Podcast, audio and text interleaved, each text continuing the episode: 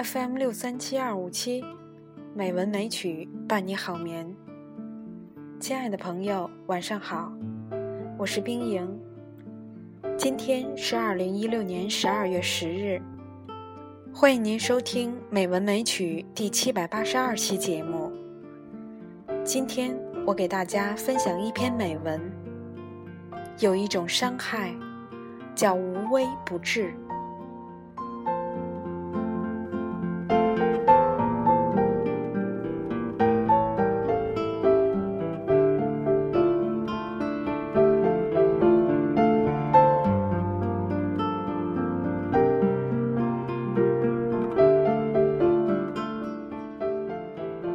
有这么一个故事：有一年秋天，一群天鹅来到天鹅湖的一个小岛上。它们从遥远的北方飞来，准备去南方过冬。岛上住着老渔夫和他的妻子。见到这群天外来客，非常高兴，拿出喂鸡的饲料。和打来的小鱼，精心喂养天鹅。冬天来了，这群天鹅竟然没有继续南飞。湖面风冻，它们无法获取食物。老夫妇就敞开茅屋，让他们在屋子里取暖，并给他们喂食。直到第二年春天，湖面解冻，日复一日，年复一年，每年冬天，这对老夫妇都这样奉献着他们的爱心。终于有一天，他们老了，离开了小岛，天鹅也从此消失了。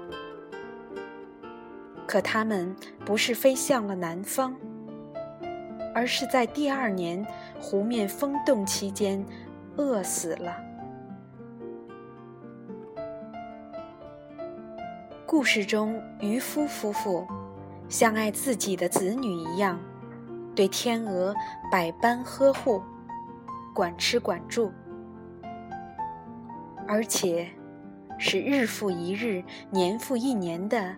奉献着爱心，人们不仅要感叹了，多好的一对夫妇，多么幸运的天鹅。然而，天鹅悲惨的结局又告诉我们，正是渔夫夫妇这种过分的爱，使天鹅沉溺在悠闲安逸的生活中，养成了惰性。丧失了生活的本能和生存的基础，无法再适应环境，最终被变化了的环境所吞没。在现实生活中，有多少父母一辈子都在为子女营造舒适安逸的爱之窝啊？孩子小时。捧在手里怕摔了，含在嘴里怕化了。孩子要星星，不敢给月亮。不让孩子干一点点家务活，吃一点点苦，受一点点累。让孩子过着衣来伸手、饭来张口的老爷生活。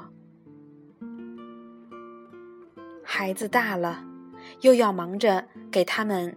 谋个旱涝保收、日不晒、雨不淋的好职业，还想着要给他们留下一笔丰厚的遗产，哪怕自己为此吃尽苦、受尽累，也心甘情愿。这就是典型的渔夫夫妇式的父母和他们博大无私的爱。然而，想想天鹅的结局，我们还能对这爱肃然起敬吗？其实，这种无微不至的爱，这种一味营造舒适安逸的爱，恰是人生的陷阱。陷入此景的人，除了依赖和惰性，他们一无所有。一旦生活中出现湖面风动，他们的结局绝不会比天鹅好到哪里去。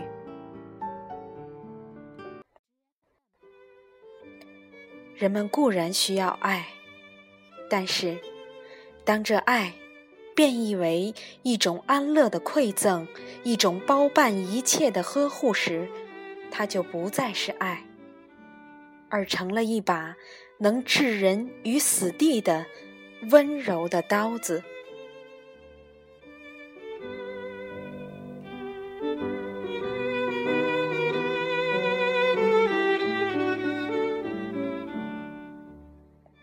亲爱的朋友，今天就到这里，晚安。